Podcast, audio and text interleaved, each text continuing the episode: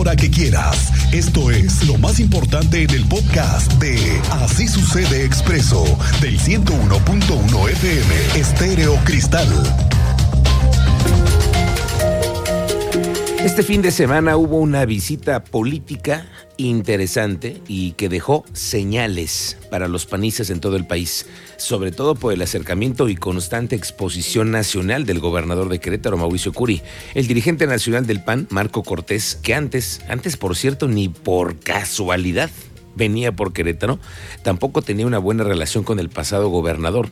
Hoy visita más seguido a Curi y esta mañana cuando los reporteros le preguntaron al gobernador sobre esta visita, mire lo que dijo.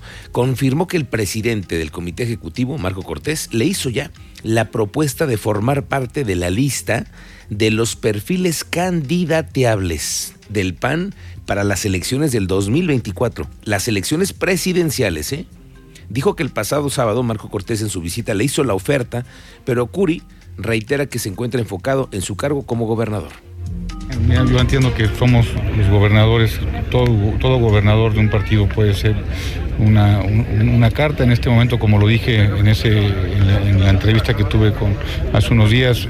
Ahorita mi única eh, visión, mi únicamente, todo lo, todo lo que está a mí está 100% en Querétaro. ¿Se, habló de esto el fin de semana cuando vino aquí a Querétaro, Marco Cortés? Sí, bueno, siempre se habla y siempre se, fue, se empieza a jugar, pero en este momento yo estoy trabajando para Querétaro.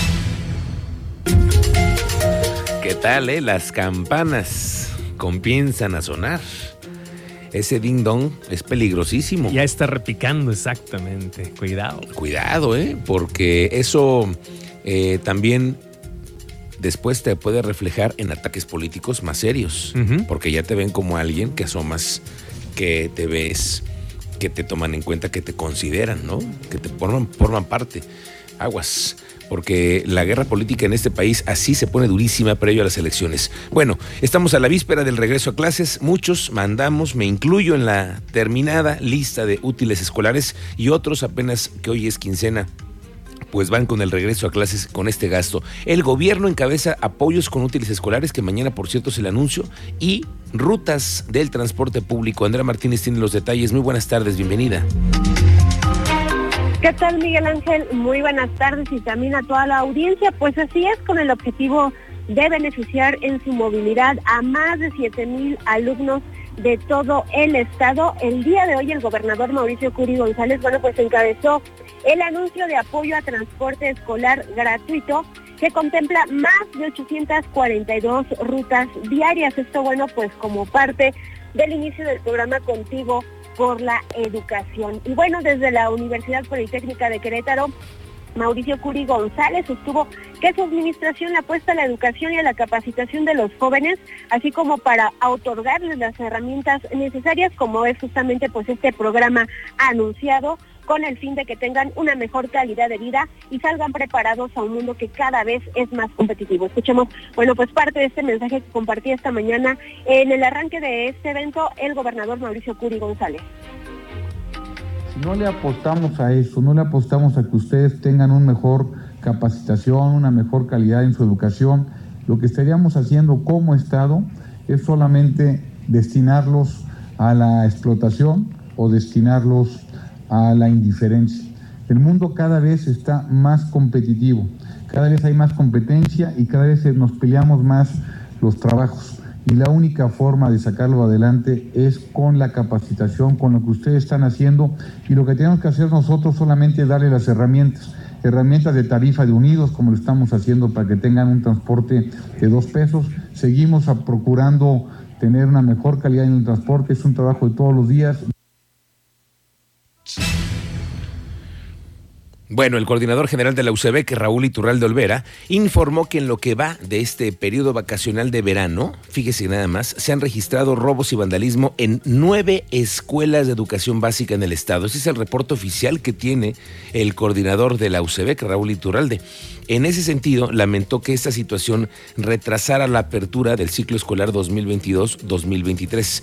Principalmente se trató de robo de mobiliario, se tendrá que reponer para poder tenerlas en óptimas condiciones para recibir a los alumnos. Pero el coordinador, ese fue lo que en oficial así lo dijo. Eh, lo, más reciente, eh, tenemos solamente conocimiento de un reporte de nueve, de nueve lamentables hechos, ¿no? De, sobre todo de robos. Pues diversos artículos, pero sí nos ocasionan un daño y un retraso. Bueno, dice el coordinador que él tiene el dato de nueve casos, pero el teniente Mérida tiene otros datos. Muy buenas tardes, teniente, te saludo. Muy buenas tardes, Miguel Ángel. Buenas tardes a nuestro auditorio. Pues yo tengo otros datos. A partir del primero de agosto al 13 de agosto, uh -huh. un robo diario a plantel. Son 13. Son 13 escuelas las que han sido vandalizadas o han sido objeto de robo por parte de sujetos desconocidos. Pero rápidamente listado. Presidentes, Santa Rosa Jauregui, El Salitre, Loma Bonita, Casablanca, Presidentes, Laderas de San Pedro, Buenavista, Presidentes, Observatorio, San Isidro Buenavista, Lázaro Cárdenas y El Vergel. Del primero al 13 de agosto, 13 robos, estamos hablando de uno diario, vandalizadas o han sido objeto de robos las escuelas Miguel Ángel y los proyectos son para el 2023. De aquí a la fecha, ¿cuántos más crees que se nos lleguen a presentar? Ojalá que menos, menos de los que tiene contabilizado la UCEBEC, teniente, porque una cosa es lo que le reportan al coordinador y otra cosa es la realidad que hay en las calles, más lo que además no sabemos, ¿no? Uh, del robo de material, de equipo de cómputo, eh, los daños que sufren en las instalaciones de los planteles, los alumnos luego no pueden tomar clases, ya se han dado testimonios y ya se han dado eh, notas al respecto de los padres de familia que buscan que las autoridades los apoyen para que los alumnos regresen a sus planteles y a sus aulas. Muy bien. Teniente, de regreso lo platicamos más adelante y también hablaremos contigo eh, el caso de Huimilpan, que ya se nombró nuevo jefe de la Policía Municipal. Lo vamos a platicar más adelante contigo, que nos des tu punto de vista. Gracias. Regresamos contigo. Ojo con los abusivos que están especulando con el precio de la tortilla. Es que nos están incrementando los, incrementando los precios de los tacos, de las quesadillas, de los chilaquiles, todo lo que tiene que ver con la tortilla. La Canaco reportó ya dos tortillerías en la capital que incrementaron sus precios de manera injustificada. El presidente Fabián Camacho dijo que estos negocios están ubicados en satélite, otro en reforma agraria estaban ofreciendo el kilo más allá de los 25 pesos, se dio vista a la Procuraduría Federal del Consumidor y en algunos casos el costo de producción se ha incrementado hasta en un 20% por el alza de los insumos. Fíjate que al, menos tenemos el reporte nosotros a través de redes sociales de, de Cámara de Comercio de que dos tortillerías han tenido eh, una subida de precios extraordinaria en donde el consumidor reconoce que es algo que no no va con respecto al precio que Profeco ha venido manejando. Y, bueno, lo que se hizo fue canalizarlo directamente a Profeco, nosotros contactar al, al comercio eh, y, entendemos que ya, ya se ha regularizado, pero lo cierto es que, que sí que hay un alza de, de, de insumos y, y, está siendo desafiante poder contener los precios a como se han venido hoy en día manejando por...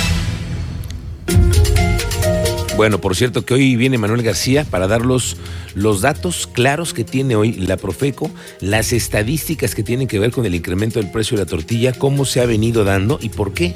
Vamos a entender también por qué. Esta tarde también le quiero anunciar que tenemos una entrevista bien interesante a raíz de lo que hemos observado en esta ciudad, señor Cristian Lugo. Sí, señor que son los oficiales de movilidad. Sí, correcto. La gran ayuda que nos están echando, uh -huh. una gran mano nos están echando hoy en todas aquellas intersecciones intervenidas el 5 de febrero y más allá de otros cruceros que se va la luz, que los servicios públicos de veras de plano no jalan y de, tienen que estar permanentemente ahí, pero los que están en 5 de febrero que se la están rifando día y noche. Sí, señor, en los distintos puntos intervenidos. Bueno, hoy viene uno de los oficiales de movilidad, Miguel Ángel Ferrer, que está dedicado al centro histórico a atender a los ciudadanos y ciudadanas que lamentablemente no respetamos los lugares para discapacidad. Y que él además en su situación está trabajando y es un claro ejemplo del trabajo constante, pero sobre todo la dedicación que tiene para hablar con el ciudadano, que uh -huh. imagínate, siempre que llega en la autoridad, lamentablemente muchos se ponen a la defensiva. Que anda sobre su silla de ruedas incluso ah, sí, trabajando sí, sí, claro, este elemento. Pero además de, de eso, eso, eso es lo que creo que es, es lo menos. Lo que tiene más es la calidad con la que le entra a hacerte ver, hacerte cambiar el chip. Sensibilizar. De decirte, oye, estás estacionado mal. ¿Sabes lo que a nosotros nos necesita? Nos, nos, nos, perjudicas. Bien interesante, lo vamos a platicar más adelante que viene el oficial Miguel Ángel Ferrer. Bueno, hubo cambio a nivel federal en la Secretaría de Educación Pública. Hoy su homóloga en Querétaro, Marta Elena Soto, afirmó que continuarán con la coordinación y la gestión a favor de la educación de los queretanos con la nueva titular, que es Leticia Ramírez Anaya. Dijo la secretaria de Educación que no se van a detener, que van a buscar la apertura de la nueva secretaria y que van a encontrar recursos de infraestructura. Nosotros siempre con, la apertura, con el conocimiento de, de las competencias y las facultades que tiene la propia federación, siempre contribuir de manera, de manera coordinada y apelar siempre pues, por los mejores beneficios que nosotros este, podemos eh, buscar en favor de, Querétaro, particularmente, bueno, pues recursos, este, material para, infraestructura, etcétera. Entonces, como siempre, como siempre estaremos generando las gestiones al respecto, eh, pues repito, en beneficio, en beneficio de Querétaro y por nosotros, bueno, pues siempre habrá una, una, una mano para estar trabajando en favor de la educación, en este caso de los y las cretanas. Vamos al municipio de Huimilpan. Vamos a observar lo que está sucediendo. En el municipio que empieza a destacar entre los que la zona metropolitana tienen un ligero descontrol de lo que sucede. Huele a que hay una falta de autoridad y no sabemos por qué. Pero interpretemos lo que hay a la vista. Recientemente, la semana pasada, el grupo interinstitucional, por una orden superior, que son policías de todos los municipios conurbados, de la Policía Estatal, de la Fiscalía, tuvieron que acudir en auxilio junto con una veintena de unidades para resguardar las instalaciones del ayuntamiento. Juan Guzmán, el alcalde de Huimilpan, está siendo observado por todos. Hoy hubo cambio y nombramiento del nuevo jefe de la policía. Fue asignado Juan Luis Rodríguez Aboites como el nuevo titular de la Secretaría de Seguridad Pública del municipio. Fungió como titular de la Secretaría de Seguridad Pública en Corregidora, es decir, ya había pasado por el visto bueno de los jefes. El exsecretario Edgar César Villa se encuentra prófugo de la justicia luego de que se le relacionara con la muerte de un ciudadano, incluso la Fiscalía del Estado ya ofreció una recompensa de 100 mil pesos a quien brinde información que lleve a su localización. En la toma de protestas se contó con la presencia hoy del secretario de Seguridad, Giovanni Elías Pérez Hernández. Pero ¿qué dijo sobre este asunto el alcalde con respecto al tema que tiene caliente al municipio? Mire, dijo que iba a guardar silencio y que después hablaré del tema. Les agradezco muchísimo. ¿Por qué se hace este cambio si ya había un nombramiento? Les vuelvo a repetir. Más tarde les daré una rueda de prensa. Ahorita por boletín les vamos a pasar este, la información a los Muchas gracias, que Dios me los bendiga. Así es como tratan a los reporteros. Ni siquiera tuvo una oportunidad para pararse con las mujeres que vienen ahí, con los hombres, con la gente que viene haciendo la cobertura de lo que está sucediendo en Huimilpan. De pronto se le mete la mano a la Secretaría de Seguridad Pública Municipal y de pronto el alcalde no quiere dar ninguna declaración.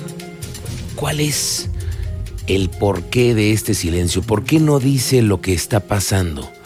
¿Por qué no hay una claridad? Dijo que iba a haber una rueda de prensa, la seguimos esperando. Dijeron que habría un boletín, lo seguimos esperando. Hoy no hay una claridad sobre este asunto. Lo que sí es que José Luis Rodríguez Aboites, a quien ha nombrado, es una persona que ha pasado por el aval del gobernador Mauricio Curi. Se lo digo porque hoy en la asignación del nuevo titular, el gobernador dijo que lo conoce, que tuvo la oportunidad de trabajar con él en el municipio de Corregidora, que dio positivos resultados, que está convencido de que es cuestión de tiempo para que la Fiscalía encuentre a los prófugos de la justicia, un jefe y dos elementos. Muy bien, es un secretario que conozco y creo que, creo que le tuvo mucha confianza el secretario, el presidente municipal, Juan Luis Rodríguez Aboites, eh, trabajó conmigo en Corregidora, es un hombre que en mi tiempo dio grandes resultados, muy honrado, muy chavo para adelante, muy, muy, muy valiente que sabe hacer equipo. Lo que me queda claro es que el alcalde Juan Guzmán no propone y mucho menos dispone en el tema de quien nombre al secretario de Seguridad Pública Municipal. Eso quedó clarísimo. Ya lleva, va, para un año, ¿eh? Y Juan Guzmán no ha podido tener control de su municipio. Esa es la realidad. Pero mire, aguas con esta persona. El Tribunal Electoral del Estado impuso una multa económica de 26 mil pesos al presidente municipal de Huimilpan, Juan Guzmán, por ejercer una presunta violencia política de género en contra de la exalcaldesa Leti Servín.